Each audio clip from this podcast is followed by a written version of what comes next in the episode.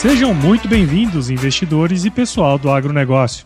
Esta é a série Panorama Econômico e o Agronegócio do podcast EcoAgro Talks, que é oferecido pela EcoAgro e é o resumo da reunião semanal do time da EcoAgro com o economista-chefe Antônio da Luz.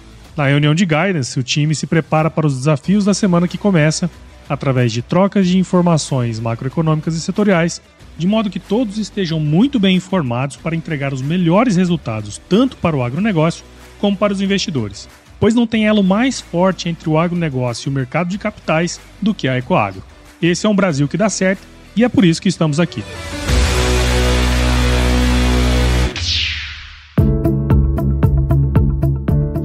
Olá, investidores! Olá, operadores do agronegócio. Este podcast é uma gravação especial, afinal de contas, estamos gravando ele imediatamente após o primeiro discurso como presidente eleito Luiz Inácio Lula da Silva, aliás, reeleito, porque ele vai para o seu terceiro mandato uh, no comando do governo federal, e após uma eleição muito, muito disputada. E alguns elementos são muito importantes que vão nos dar pistas do que vão acontecer daqui para frente e o que que você, investidor, você, operador do agronegócio, precisa ficar atento para o seu processo de tomada de decisão, seja no sentido de investir, seja no sentido de vender ou não vender, travar ou não travar o seu produto, eh, quando nos referimos à produção agropecuária. Primeiro ponto relevante que eu quero trazer aqui para vocês é que esta eleição ela foi muito disputada. E o atual presidente da República, Jair Bolsonaro, ele teve um progresso importante entre o primeiro e o segundo turno. Isto tem um significado importante, porque o mercado, uma, ou uma boa parte dele, não tinha precificado uma perda eh, das eleições pelo atual presidente, e isto deve trazer uma expressiva, eu diria, uma importante queda no mercado no dia 31 e quem sabe nos, nos próximos dias que que vão suceder essa segunda-feira. Então, nessa semana, é bem possível que nós tenhamos quedas concentradas é, no, no, Ibovespa e, e, também uma perda do, do, do, valor do real, nossa moeda. E, se, e quando o real cai, taxa de câmbio sobe. Ou seja, eu preciso mais reais para comprar um dólar, uma vez que a minha moeda perdeu de valor. É muito provável que este cenário aconteça na segunda-feira e não está descartado que ele se repita nos dias seguintes ao longo desta semana. Uma parte do mercado já considerava, já tinha precificado, pelo menos parcialmente, ah, uma vitória de Lula. Agora, inegavelmente, e o resultado comprovou, ninguém podia ter certeza do que iria acontecer neste domingo. Então, uh, uh, não dá para imaginar que o mercado estava precificado uh, já com uma vitória do Lula. Nós tivemos muita volatilidade na semana que passou. Quem tiver curiosidade, dá uma olhada no, no, no gráfico de candlesticks do, do dólar e da taxa de câmbio do dólar contra o real e veja como teve dias que subiu bastante, no outro dia caiu bastante, no outro dia subiu bastante. Ou seja, o mercado estava muito, muito tenso, olhando muito para as pesquisas eleitorais e monitorando o que estava acontecendo nessa última semana, que foi bastante tensa, uh, não só para as duas campanhas, mas também dentro do mercado uh, financeiro e também das nossas commodities no agronegócio. Bom, mas antes de analisar o primeiro discurso de Lula, eu quero trazer aqui um ponto relevante e até um, um certo aspecto político dentro das nossas limitações, evidentemente, mas com o objetivo apenas de prepará-lo para o processo de tomada de decisão. A eleição, com 99,97% das urnas apuradas, ela está 50,9% para Lula e 49,1% para Bolsonaro. Ou seja, a diferença entre os dois foi de 1,8 ponto percentual. Se o atual presidente tivesse conseguido 0,91 ponto percentual é, a mais de votos, consequentemente, esses votos sairiam do seu adversário. Ele ganharia a eleição, ou seja, é, foi menos de 1%. Na, precisaria ter conquistado menos de 1% para levar essa eleição e não levou. Bom, o que, que isso sugere para nós? Em primeiro lugar, é que quando olhamos a eleição que lá disputada por Dilma Rousseff e por Aécio Neves, Dilma foi eleita com 51,6, Lula foi 51,9 e Aécio foi derrotado com 48,4, arredondando. Ou seja, vejam que esses, esse resultado ele foi muito parecido com o que nós tivemos agora neste pleito, nesta eleição. Dilma 51,6, Aécio 48,4. Lula foi 50,9 e Bolsonaro 49,10. Ou seja, a diferença entre Lula e Bolsonaro foi menor do que a diferença entre Dilma e Aécio. E o que, que aconteceu no meio do mandato da Dilma Rousseff, após ela se eleger? Impeachment. Ou seja, as urnas elas uh, uh, elegeram Dilma, mas com um país dividido. E esta eleição, o Lula foi eleito com um país ainda mais dividido. E isto primeiro lugar, enseja um risco de terceiro turno. Um terceiro turno certamente, certamente ocasionaria uma, um, um prolongamento da volatilidade no mercado eh, de títulos, no mercado de ativos, no mercado de câmbio, nas expectativas de crescimento econômico e assim por diante, porque com certeza o, o crescimento econômico só se dá em águas calmas. O crescimento econômico não acontece em águas turbulentas. Então, o prolongamento da discussão da eleição, e eu não estou aqui dizendo que é justo, que é injusto, que o pleito é isso, não é, não é este o debate. Não é isso que eu quero discutir com você neste podcast. O que eu quero discutir com você é o seguinte: se houver por parte do atual presidente da República uma tentativa de é, judicializar o pleito ou, ou, tomar outras medidas ainda mais heterodoxas para é, não admitir o resultado que foi promulgado neste domingo, independente se você acha que ele deve ou que ele não deve. Não é isso que está em debate. O que está em debate e que você precisa saber para tomar decisão é o seguinte: se isto acontecer, nós prolongamos a volatilidade em todos os mercados, seja câmbio, seja título, seja ativos, seja os equities, sejam as perspectivas de crescimento, tudo isto vai ficar bagunçado por mais tempo. Isto eh, você deve estar preparado para, em caso de haver uma contestação, saiba que teremos mais volatilidade. Então, se você ia tomar a decisão, quem, é, quem sabe espere para se posicionar. O segundo ponto extremamente relevante dessa distância, então, lembrando, a distância entre Bolsonaro, é, Lula e Bolsonaro é menor do que Dilma e Aécio. E Dilma teve um impeachment no meio de seu mandato. Você pode pensar, é, mas Lula não é Dilma e eu concordo com você. Lula não é Dilma, mas Lula ele precisa sim buscar um mínimo de consenso em torno dele. Ou seja, se ele tivesse ganhado, é, levado essa eleição no primeiro turno com 55%, 60% dos votos, bom, aí ele tinha uma carta branca para fazer o que ele bem entendesse. Agora, numa eleição apertada como essa, ele precisa buscar consenso. Isso faz com que Lula tenha a necessidade de vir mais para o centro e não adotar agendas, é, enfim, menos, é, é, como é que eu posso dizer, menos desejadas pelo mercado em, razão do crescimento econômico. Outra coisa, este governo ele tem, que, ele tem que necessariamente falar com quem antagonizou a candidatura de Lula, entre eles o agronegócio. Se eles quiserem, se o governo quiser ter um caminho menos tortuoso e tumultuado para trabalhar, ele precisa conversar com aqueles que não estão satisfeitos hoje com a eleição de Luiz Inácio Lula da Silva. Se ele quiser governar, ele vai ter que conversar com aqueles seus antagonistas, com aqueles que não estão nem um pouco satisfeitos com a sua eleição. Isto exige dele uma postura mais sóbria.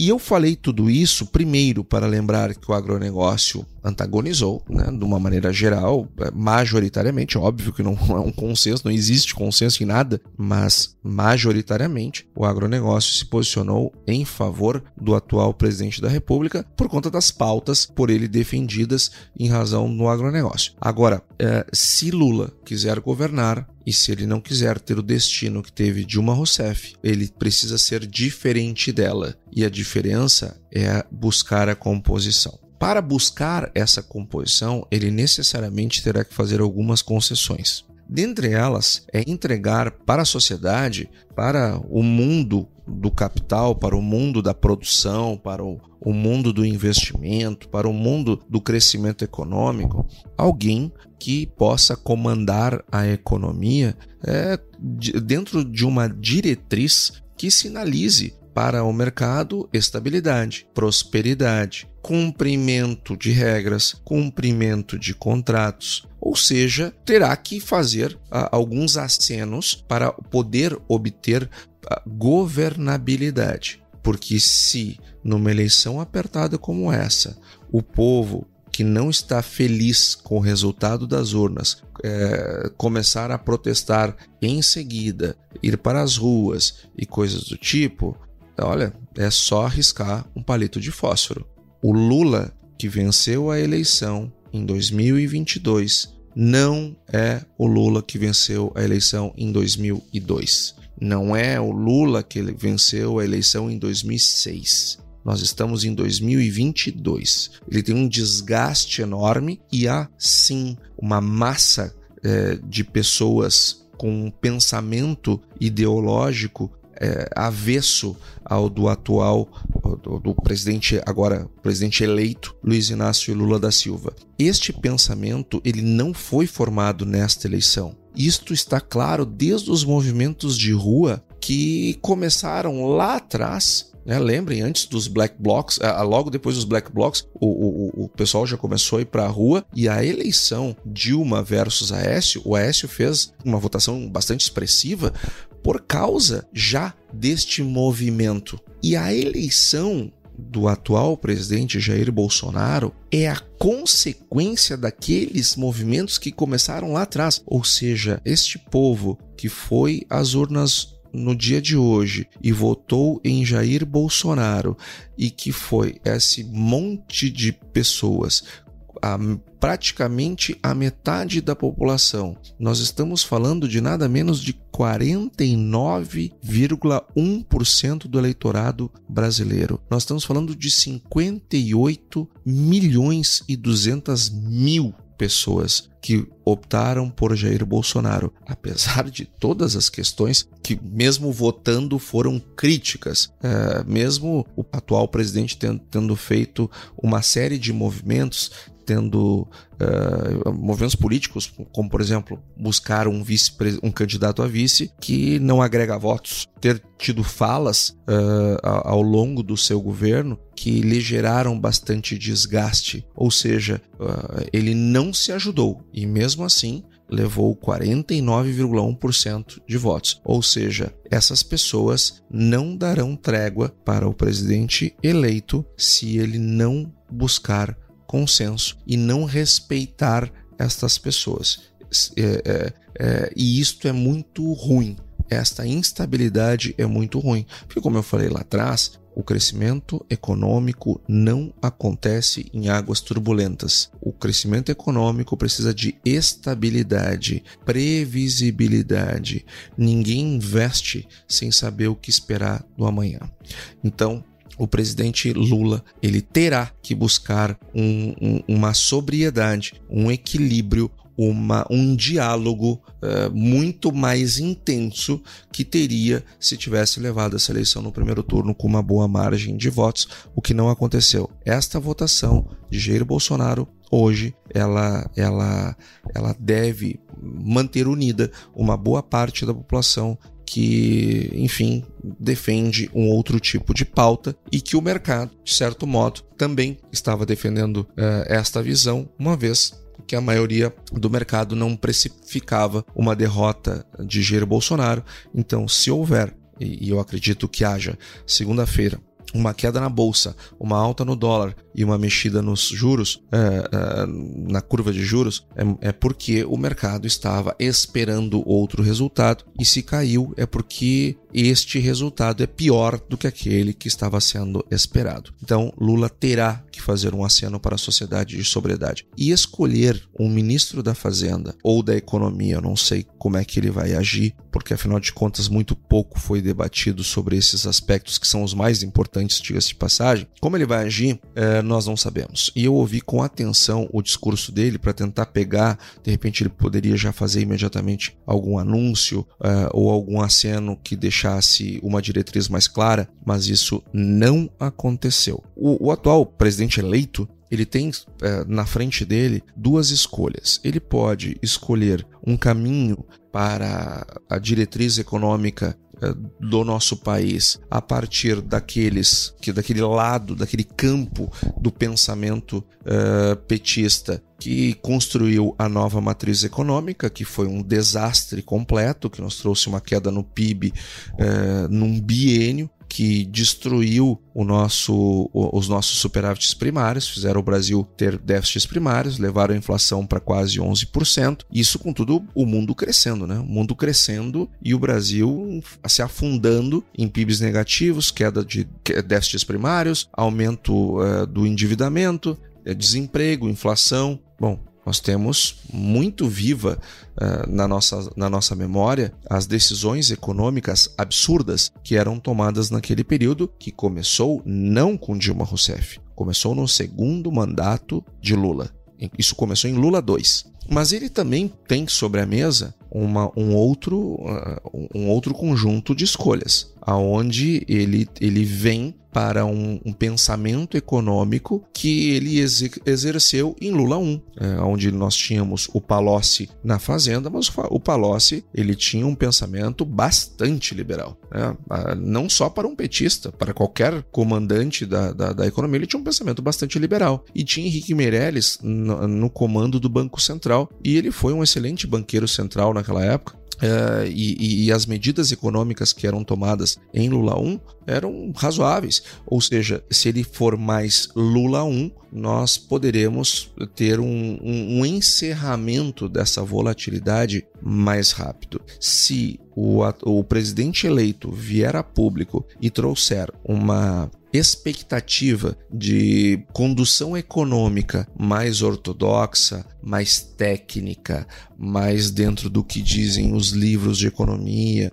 E, e os livros de economia, lembrando, a economia é uma ciência, ciências econômicas. Então, quem gosta de ciência, quem defende a ciência, quem faz é, hashtag Viva a Ciência, tem que respeitar a ciência econômica. Se ele sinalizar que colocará na economia pessoas que respeitam a ciência econômica, nós deveremos ter um tipo de resultado. Agora, se ele é, pegar a outra carta, que é aquela mesma é, de tentar reinventar a economia, e reinventar a ciência e fazer do Brasil um laboratório, apesar dos fracassos que aconteceram aqui e em todos os lugares do mundo onde aquelas experiências foram tentadas, bom, aí nós uh, vamos prorrogar uh, a volatilidade e, quem sabe, o piso das quedas que veremos. Então, esta próxima semana é bem provável e seria inclusive prudente por parte do presidente eleito que ele anuncie uma nova equipe econômica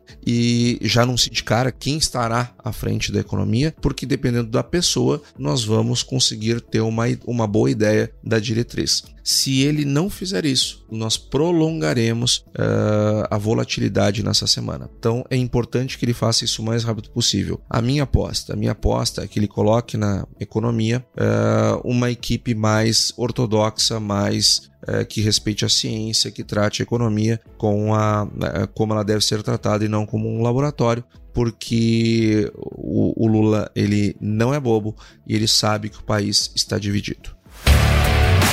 Ecoagro, o elo entre o agronegócio e o mercado de capitais. Agora eu vou falar um pouquinho sobre o primeiro discurso do presidente. Ele falou bastante é, em questões é, de unir o país, ele trouxe um discurso já embutido que sinaliza uh, uma certa uh, busca por ponderação e serenidade. Uh, e o que ele faz muito bem, até porque ele sabe que o Congresso Nacional que, que foi eleito não é exatamente um Congresso que vai se entregar a qualquer preço. É um Congresso que nós, ninguém pode ter a expectativa de que o PL, o, o partido do atual presidente da República, ele é presidido por Valdemar da Costa Neto eles fizeram 99 cadeiras, a maior bancada do Congresso. Mas acho uma expectativa bastante, é, bastante otimista por, pelos defensores do atual presidente achar que esses 99 farão oposição ao Lula. Eles vão, uma boa parte deles deverá se aproximar do governo, é, naturalmente, assim como outros partidos que hoje estão embarcados no governo Bolsonaro. É, só que não será como foi em 2002 não será como foi em 2006. A configuração do Congresso, mesmo que tenhamos que entender que este Congresso que hoje é absolutamente contrário a Lula e boa parte irá fazer uma migração, mas não será como 2002, não será como 2006. Então, o presidente eleito terá que fazer concessões e não será só com compras, terá que ser com apresentação de diretrizes. Então, minha aposta, ele deve botar, um, criar uma equipe econômica uh, mais alinhada com os interesses é, de quem defende o crescimento econômico e ele não, não sei se fará isso genuinamente ou por ser um animal político de faro é, refinado. Ninguém é, vence três eleições sendo uma pessoa que não tem uma boa leitura é, do ambiente político. Então, é, na minha aposta, ele vai entregar uma, uma equipe econômica adequada. Uma vez fazendo isso, nós diminuímos o sofrimento no mercado, na volatilidade, no câmbio e assim por diante. Você que é produtor rural, você que é um operador do agro, se você estiver com interesse de vender produto, talvez amanhã, segunda-feira, dia 31 de outubro, e a terça sejam dias interessantes porque tende a dar uma alta eh, importante na taxa de câmbio e isto elevar os preços em reais. Uh, na hora que o presidente eleito é, apresente uma equipe econômica que faça sentido para o mercado, é esperado que essa taxa de câmbio é, ela ceda. Então, se você é, é um operador do agro, compra, tem interesse em comprar produtos, talvez amanhã, dia 31 é, e dia 1 não sejam os melhores dias para assim fazê-lo. Para terminarmos a nossa conversa de hoje, eu queria trazer aqui rapidamente uh, alguns aspectos que aconteceram esta semana. Estados Unidos uh, teve um crescimento no PIB trimestral, saiu da recessão oficialmente. Nós tivemos uma, uma queda na confiança tanto do comércio quanto da indústria. Isso é ruim para as expectativas de crescimento de 2023, porque ela, essa, essa perda de confiança ela já está acontecendo, não foi a primeira vez, ela já vem numa tendência de queda. Isso não é um bom sinal para o próximo ano. Nós tivemos um IPCA 15 uh, um pouco acima do, da, do, do, que era esperado pelo mercado e nós estamos trabalhando com IPCA fechado de 0,18 neste mês, ou seja, nós vamos deixar de fazer deflações, uh, mas vamos continuar fazendo desinflação, ou seja, o acumulado em 12 meses ele vai continuar uh, em queda, o que é muito bom. Então, senhores e senhoras, é, aqui ficamos com esse podcast especial, falando é, principalmente do que aconteceu e, e também é, trazendo um, um, pouco de guidance de que tipo de decisão tomar. Ou seja, se você é um vendedor, essa semana a, a, antes do feriado pode ser uma boa oportunidade de venda. Se você é comprador, quem sabe seja melhor esperar um pouco para ver o que o presidente da República eleito irá trazer de diretriz econômica. As primeiras palavras uh, do presidente eleito elas uh, dão um sentido de, uh, de união, etc. Mas nas questões econômicas o presidente não deu muita pista para não dizer que ele falou platitudes e, e, sobre groselha. Mas enfim, agora vamos esperar para ver, ver os desdobramentos que vão ter essa semana e espero a todos que tenhamos uma semana que comece com volatilidade, mas que logo logo essa volatilidade vai embora e todos nós passemos a olhar a agenda do crescimento econômico, porque afinal de contas, é, independente de quem governa o país, todos nós estamos aqui, todos nós somos brasileiros, todos nós estamos embarcados e todos nós precisamos de prosperidade, sejamos nós empresários, sejamos nós investidores, sejamos nós trabalhadores, todos nós temos que ganhar dinheiro porque temos contas para pagar no final do mês. Então é importante que essa volatilidade é, vá embora logo e que boas decisões sejam tomadas uh, daqui para frente. Até mais, até a semana que vem. E aí, você gostou desse podcast? Se gostou, considere compartilhar este episódio com alguma pessoa que irá se beneficiar deste conteúdo e nos ajude a alcançar mais pessoas. O roteiro e apresentação deste episódio foi do economista-chefe da Ecoagro, Antônio da Luz, a produção do Paulo Ozaki e a edição do Senhor A. Saiba mais sobre a Ecoagro em www.ecoagro.agr.br. Ecoagro, o elo entre o agronegócio e o mercado de capitais.